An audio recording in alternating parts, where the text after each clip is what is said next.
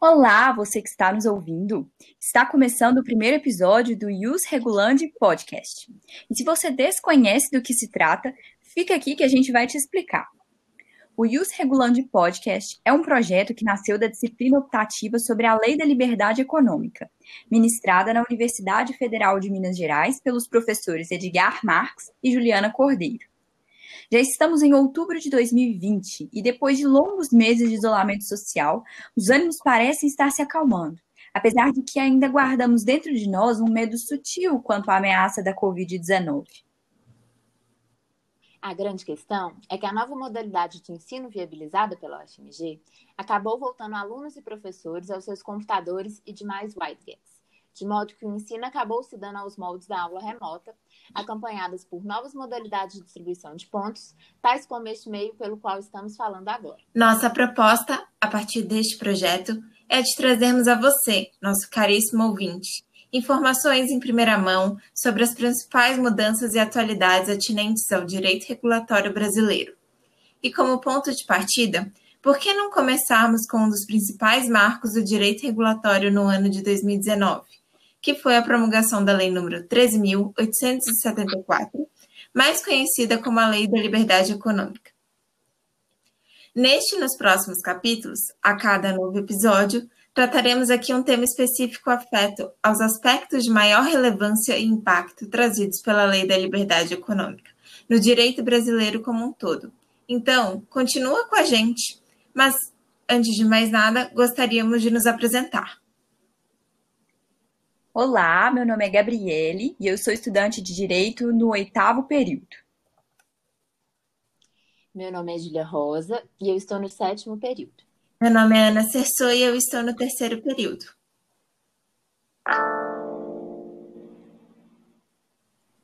Pois bem, a Lei da Liberdade Econômica, mais especificamente a Lei nº 13.874, foi o resultado da conversão da medida provisória número 881, ambas datadas do ano de 2019.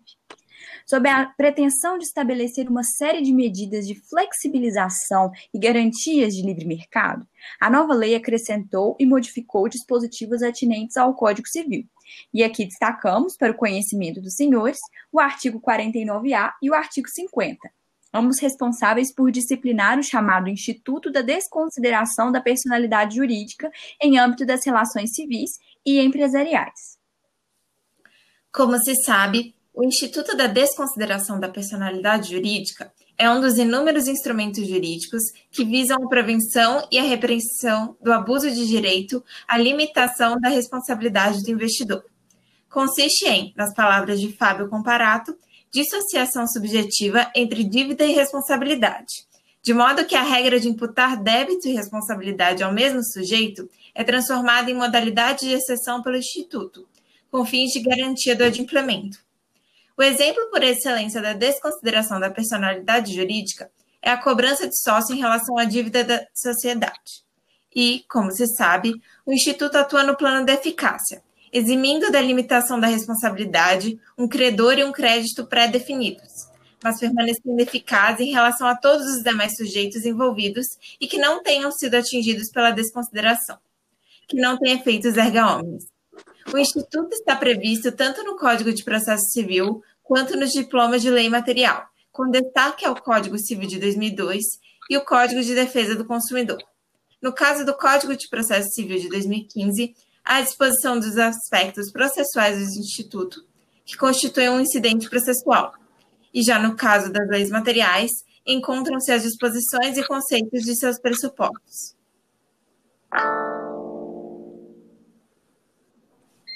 Dadas essas informações preliminares, passemos agora a compreender melhor o contexto histórico do Instituto.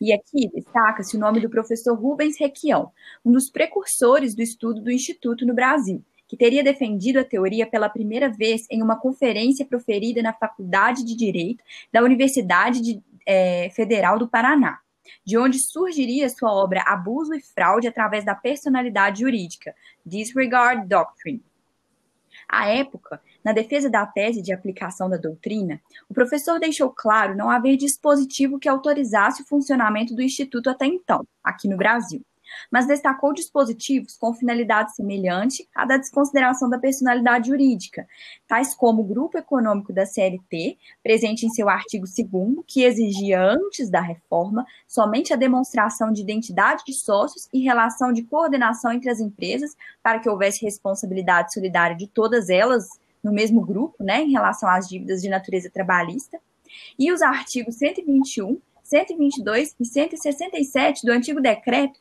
que dispunha sobre as sociedades por ações, que é o decreto 2627 de 1940, que foi revogado parcialmente pela Lei 6.404 de 1976.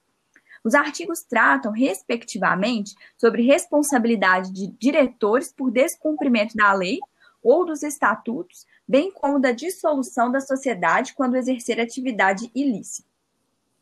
Esse dispositivo, inclusive, é defendido por outros autores como sendo o primeiro diploma legal a tratar do Instituto no Brasil. E aqui citamos Amador Paz de Almeida, em sua obra Execução de Bens dos Sócios, Obrigações Mercantis, Tributárias, Trabalhistas, Desconsideração da Personalidade Jurídica, Doutrina e Jurisprudência. A grande separação, no entanto, feita por Requião é a de que a CLT teria determinado a simples atribuição de responsabilidade solidária, que não pode ser confundido com a aplicação do desregard. Falaremos mais um pouquinho sobre isso logo à frente, segura aí. Historicamente, portanto, é importante ressaltar que o Instituto da Desconsideração da Personalidade Jurídica não foi uma novidade legislativa. A quebra da proteção patrimonial de empresas, por exemplo, foi registrada pela primeira vez no ano de 1897, na Inglaterra, no caso Salomon versus Salomon CEO, mencionado na obra monográfica de Piero Verrucoli, da Universidade de Pisa, denominada Secondo Superamento della Personalità Jurídica della Sociedade Capital. No caso em questão, a empresa Salomon CEO teve a personalidade jurídica desconsiderada pela House of Lords diante da comprovação da utilização do Instituto para fraude de credores por um dos sócios. A partir dessa situação, surge o conceito de atingir o patrimônio pessoal dos sócios em casos de uso da pessoa jurídica para a prática de crimes. O professor Fábio Ulloa Coelho destaca em sua obra, Desconsideração da Personalidade Jurídica, que as primeiras referências ao Instituto teriam sido feitas pelo jurista norte-americano Maurice Wasmer, ainda em 1912, na obra Piercing the Veil of Corporate Entity.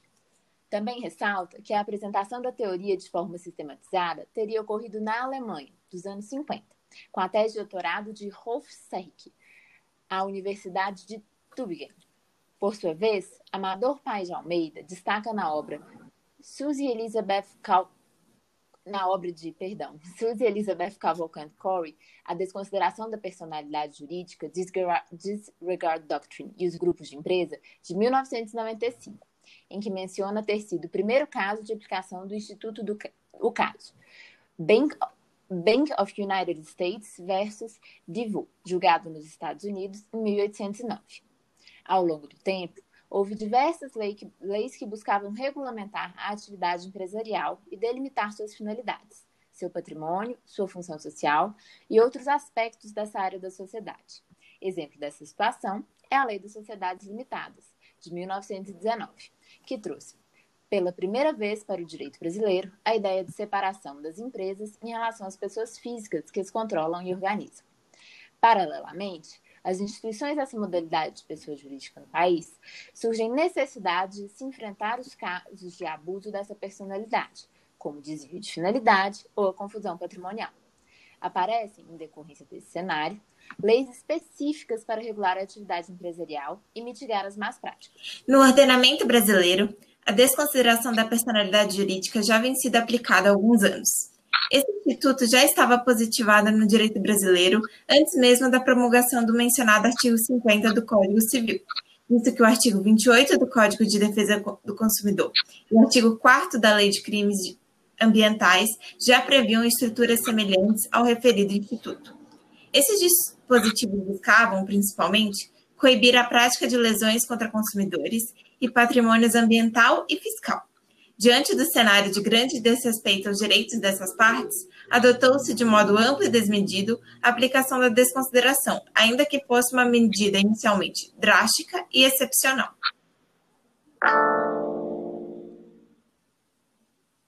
Feito esse panorama histórico inicial, cumpre destacar as principais alterações decorrentes da Lei da Liberdade Econômica, que é, afinal, a origem e razão de ser desse podcast. A Lei da Liberdade Econômica, promulgada em 2019, modificou o Instituto da Desconsideração da Personalidade Jurídica, propondo nova redação ao artigo 50 do Código Civil, bem como acresceu cinco parágrafos ao dispositivo. Inicialmente, irei explicar brevemente as alterações derivadas da lei e, em seguida, minhas colegas irão discutir os motivos e efeitos de tal modificação. O caput manteve mais ou menos a mesma estrutura da redação anterior, salvo algumas poucas alterações. Prevê-se a desconsideração por requerimento da parte ou do Ministério Público, de modo que os efeitos de certas obrigações serão estendidos aos bens particulares dos sócios beneficiados, direta ou indiretamente pelo abuso. Ou seja, prevê o fim da limitação da responsabilidade do sócio, destacando, contudo, que essa responsabilização se dará apenas àqueles sócios que se beneficiaram do desvio de personalidade ou confusão patrimonial. Já os parágrafos do artigo 50 ficaram responsáveis por conceituar referidas hipóteses de desconsideração. Desvio de finalidade é, assim, a utilização da pessoa jurídica com o propósito de lesar credores ou para a prática de atos ilícitos de qualquer natureza. Confusão patrimonial, por sua vez, deve ser entendida como a ausência de separação de fato entre os patrimônios da pessoa jurídica e da pessoa do sócio. Isso pode ser caracterizado pelo cumprimento repetitivo de obrigações do sócio pela sociedade, ou vice-versa, pela transferência de ativos ou de passivos sem efetivas contraprestações, ou qualquer outro ato de, de descumprimento da autonomia patrimonial. Bom, o novo detalhamento do artigo 50 busca limitar a interpretação frente à desconsideração da pessoa jurídica. Isso porque a desconsideração estava sendo aplicada de modo exagerado e desarrazoado pelos tribunais, com aplicação recorrente da teoria menor, a qual será melhor especificada no próximo bloco. Havia, portanto, um caráter demasiadamente amplo na interpretação do artigo 50 e, logo, entendimento incompatível com a própria personalidade jurídica. Dessa forma, quando comparado com a redação anterior, o novo dispositivo apresenta-se muito mais claro e extenso. Há um nítido intuito de aumentar a segurança jurídica sobre o tema, por meio desse detalhamento de aspectos relevantes e da definição, que permitem que a desconsideração cumpra seu caráter excepcional. A conceituação do desvio de finalidade e confusão patrimonial acabam por ir de encontro com a utilização de conceitos indeterminados e cláusulas abertas, tão exaltados quanto da promulgação do Código Civil de 2002. É dizer, não se deseja mais que o jogador preencha as lacunas desses conceitos, fixando-se hipóteses para aplicação do Instituto. De maneira similar, esse intuito de limitar a aplicação da desconsideração também ressai evidente pela redação do artigo 49A do Código Civil, também inserido por meio da Lei da Liberdade Econômica. O dispositivo possui a seguinte redação: a pessoa jurídica não se confunde com seus sócios, associados, instituidores ou administradores. O que é somado a um parágrafo único que prevê a relevância da autonomia patrimonial das pessoas jurídicas para alocação e segregação de riscos. O artigo que retoma do artigo 20 do antigo Código Civil de 1916 acaba por dizer e reforçar o óbvio, mostrando que a preocupação do legislador em manter a separação patrimonial entre sociedade e aqueles que a integram. Acho interessante acrescentar, ainda, que, do mesmo modo que a Lei da Liberdade Econômica, o Código de Processo Civil de 2015 também procurou especificar e delimitar melhor a desconsideração da personalidade jurídica, visto que abordou detalhadamente o incidente de desconsideração. Assim, é possível visualizar no legislador a intenção de aumentar a segurança jurídica, vez que a delimitação dos requisitos necessários à desconsideração acaba, por óbvio, evitando seu uso exagerado e desarrazoado.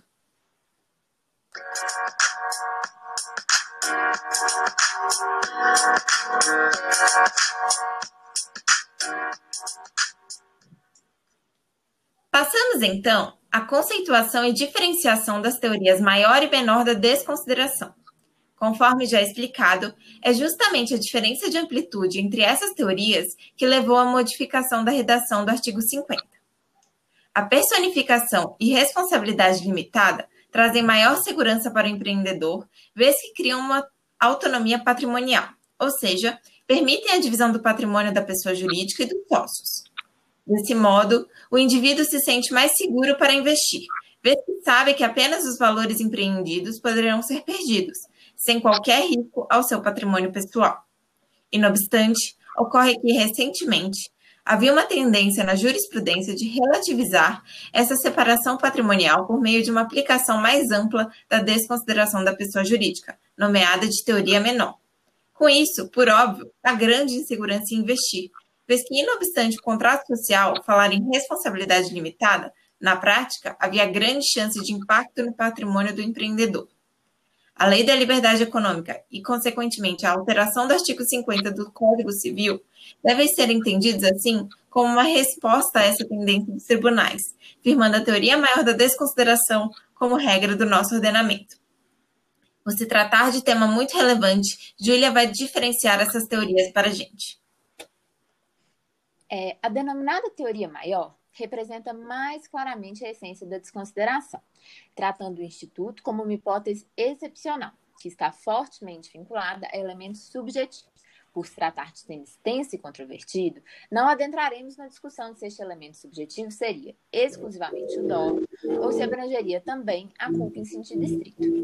Assim, continuando, pressupõe-se a comprovação do abuso, fraude ou confusão patrimonial esse entendimento, que já era inteligível da redação antiga do artigo 50, coaduna com a excepcionalidade do Instituto. Nesse sentido, inclusive, o ilustre professor Humberto Teodoro Júnior que, abre-se se de regra de exceção, a interpretação e aplicação da desconsideração da personalidade jurídica devem ser feitas segundo interpretação restritiva. Fecha-se aspas.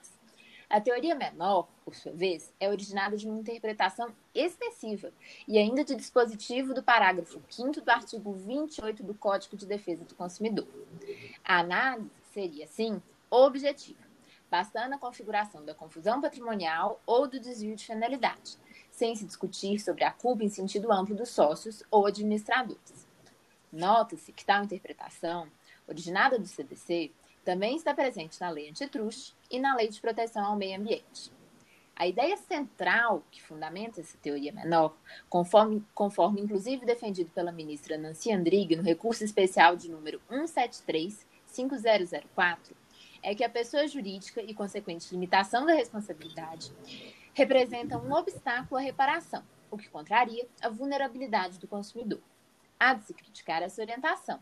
Data máxima vem, porquanto ela corresponderia a, de certa maneira, um esvaziamento do próprio caput do artigo 28. Isso porque, referido dispositivo, fala em desconsideração apenas no caso de desvio ou confusão, tal como o Código Civil.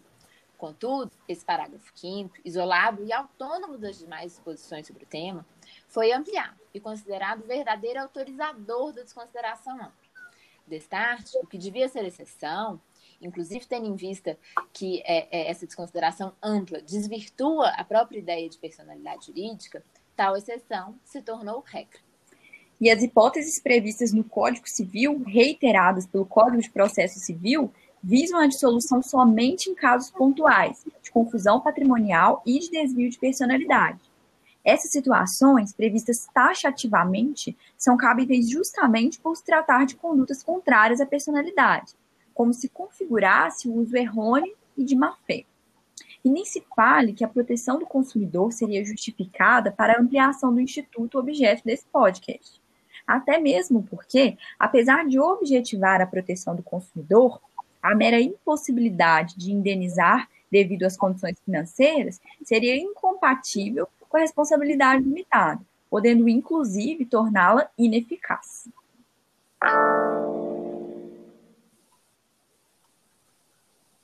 Vale destacar ainda, com mais calma, o Instituto da Desconsideração da Personalidade Jurídica no dispositivo legal que tutela o consumidor, visto que nele há uma abordagem especial.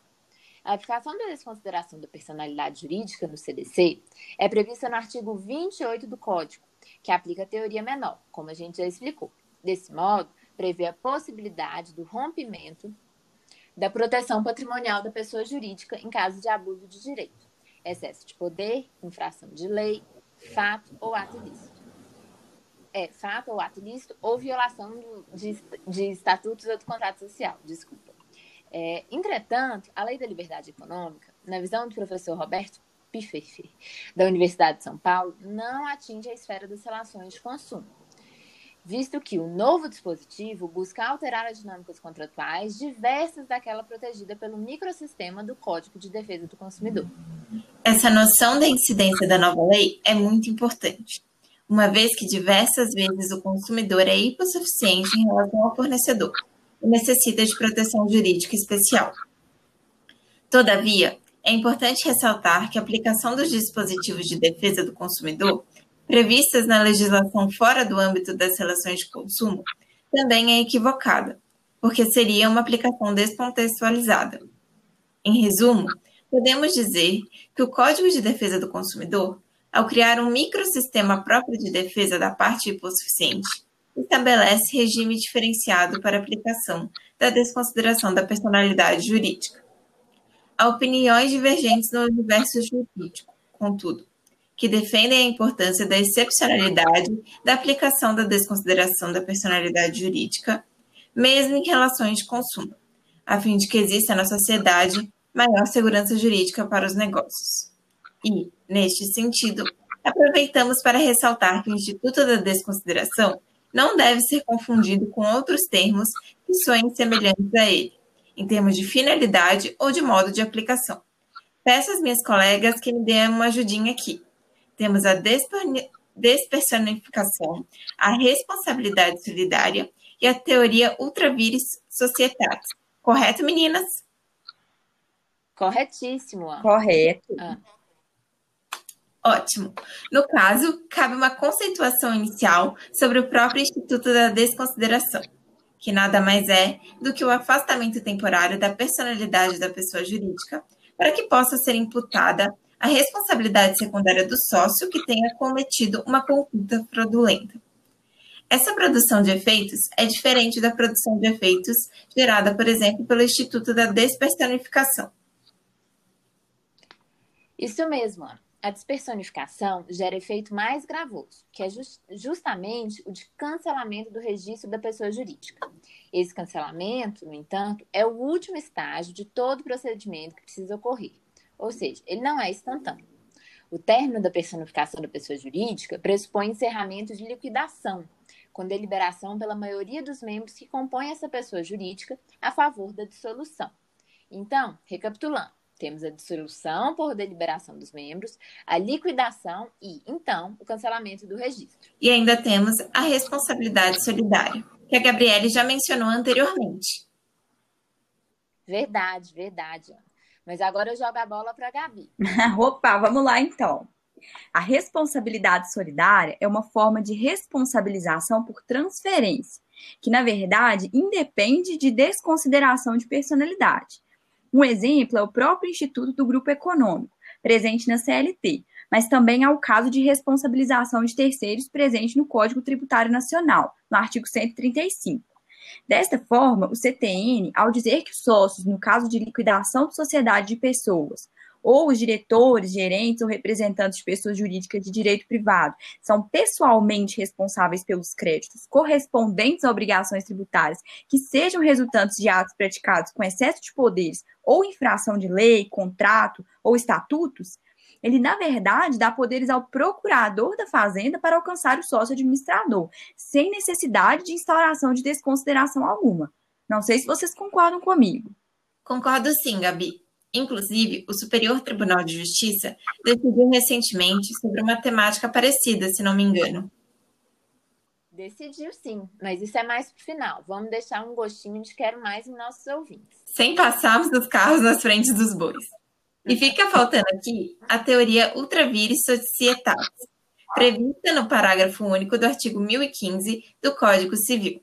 Essa teoria prevê, e a abordaremos de forma um tanto sucinta em relação às controvérsias que ela abarca, que a sociedade não deve responder por atos praticados por seus representantes legais, que não guardem relação com seu objeto social, configurando exercício excessivo de poder.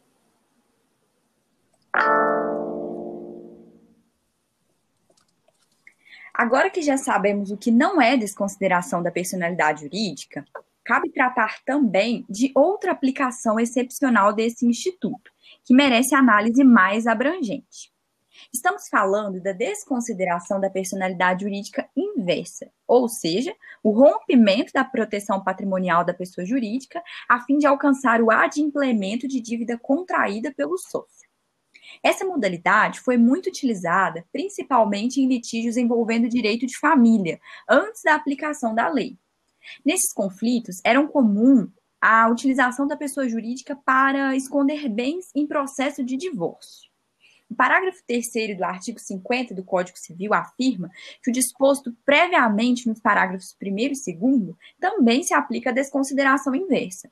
Consequentemente, podemos concluir que só enseja a aplicação desse instituto caso seja comprovado dolo do sócio para confusão patrimonial ou desvio de finalidade. É interessante que a adição de um dispositivo legal que trate da desconsideração inversa é uma novidade, vez que antes ela não era expressamente prevista no Código Civil, apesar de ser amplamente utilizada pela jurisprudência. Outra mudança importante foi o acréscimo da taxatividade para caracterização dos requisitos necessários para tal desconsideração, que também se aplica ao tipo inverso. Logo, percebe-se que a alteração legislativa ressalta mais uma vez a tentativa de reforçar a proteção patrimonial de empresas, destacando que o referido instituto deve ser aplicado pelo Judiciário somente mediante vasta comprovação de atuação dolosa pelo sócio, a fim de lesar credor e em caráter excepcional. Por fim, vamos apresentar um breve panorama da jurisprudência do Superior Tribunal de Justiça. Isso porque já conseguimos passar pelas principais feições doutrinárias do tema, de modo que vale a pena conjugar esse aprendizado com o entendimento dos tribunais. Com a vigência do artigo 50 do Código Civil durante tantos anos, coube ao Superior Tribunal de Justiça interpretar a norma em questão e dar-lhe entendimento específico com o fim de direcionar os moldes aos quais a, a jurisprudência pátria viria a ocupar. Neste sentido, é importante ressaltar que o STJ assentou o entendimento de que a inexistência ou não localização de bens da pessoa jurídica não caracteriza, por si só, quais, quaisquer dos requisitos previstos no artigo 50 do Código Civil. Isso se deu antes mesmo da publicação da Lei da Liberdade Econômica e das especificações conceituais que ela traz ao Instituto. Desse modo, o tribunal considera imprescindível a demonstração específica da prática objetiva de desvio de finalidade ou de confusão patrimonial.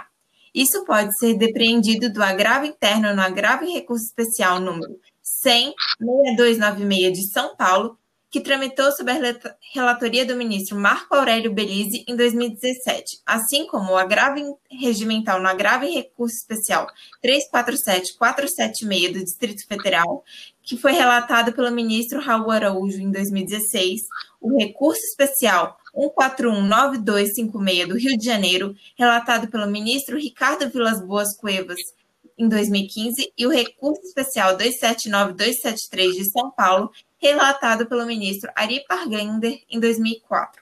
E estes são só alguns exemplos.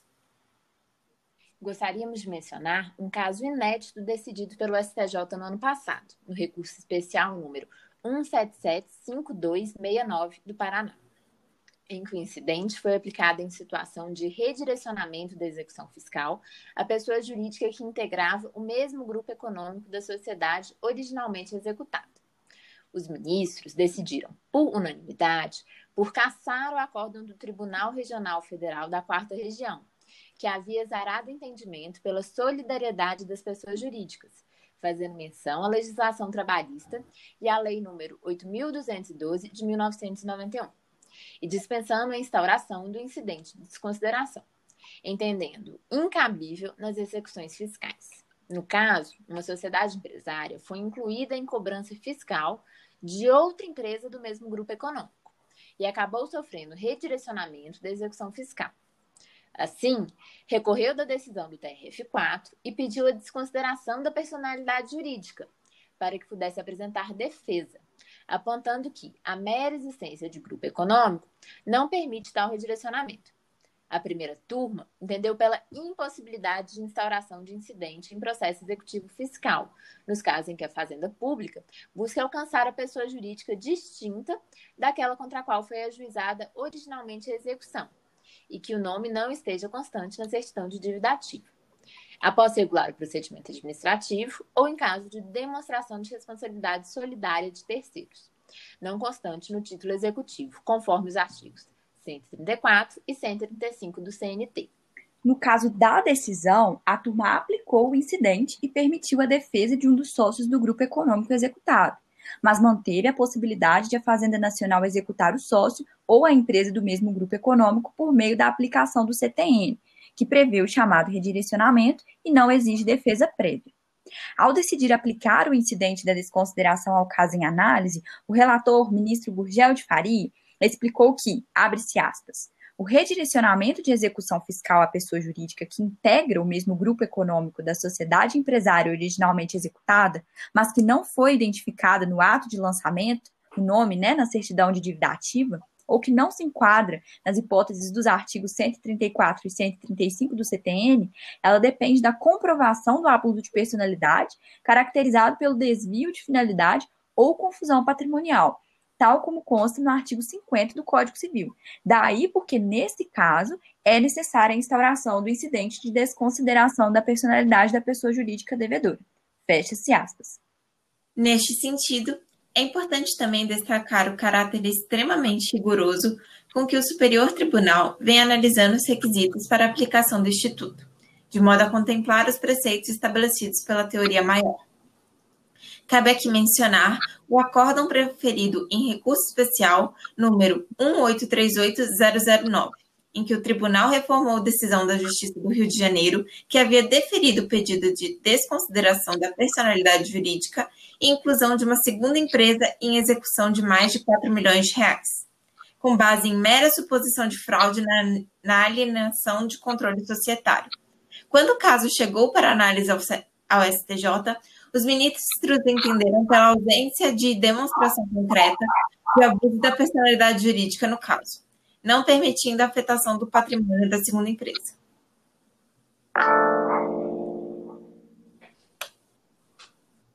Conclui-se, assim, que a desconsideração da personalidade jurídica é medida excepcional, devendo sempre prevalecer a autonomia patrimonial dos sócios, esse sempre deveria ter sido o entendimento da doutrina da jurisprudência, sob risco de negativa do próprio instrumento da responsabilidade limitada. Tal restrição é extremamente importante à segurança jurídica do sócio e ao incentivo do empreendimento. Somente com a nítida configuração dos requisitos de abuso de direito que a desconsideração deve prevalecer, exigindo-se efetiva e robusta configuração de desvio de finalidade ou de confusão, de confusão patrimonial. Esse bate-papo foi incrível, extremamente enriquecedor. Eu acredito que quando o conhecimento é compartilhado, o aprendizado é muito maior. Então, muito obrigada pela discussão e troca de figurinhas, meninas. Foi realmente ótimo, Gabi. Gostaríamos de agradecer também aos professores Edgar e Juliana pela iniciativa e por toda a base teórica que nos proporcionaram ao longo desse curso e agitaram o primeiro período, porque não podemos falar mais semestre, de 2020 mesmo diante da distância e das dificuldades de comunicação, não deixaram a peteca cair. Agradecemos pela dedicação e pelo compromisso com a profissão de docentes. E quero aproveitar para dar os parabéns para a Gabi, que é aniversariante do dia e que está comemorando o aniversário, fazendo o primeiro episódio desse podcast. É isso. Parabéns, Gabi. Obrigada, meninas.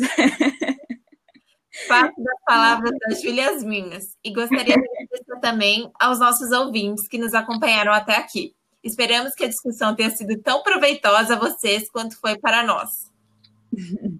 E lembrando que eventuais dúvidas e comentários sobre nossa conversa desde o primeiro episódio é, deste né, primeiro episódio serão de extrema relevância da, é, para a continuidade e a própria sustentabilidade desse projeto. Né? Sem vocês, nada disso teria sentido.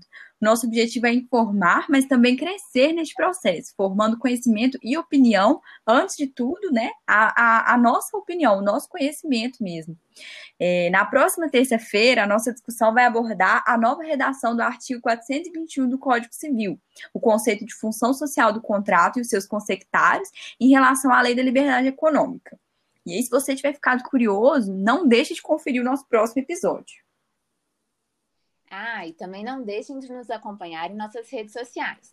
Sigam lá, Use Regulante Podcast. Tudo junto. Tudo junto, né, Ana? Sim, isso mesmo, Júlia. Estamos no Instagram e no Twitter. E claro, não deixe de nos seguir aqui no Spotify para conferir em primeira mão os próximos episódios. É isso aí, pessoal. Nos vemos na próxima semana. Tchau, pessoal. Obrigado por nos acompanhar. Tchau, gente. Até semana que vem. なるほど。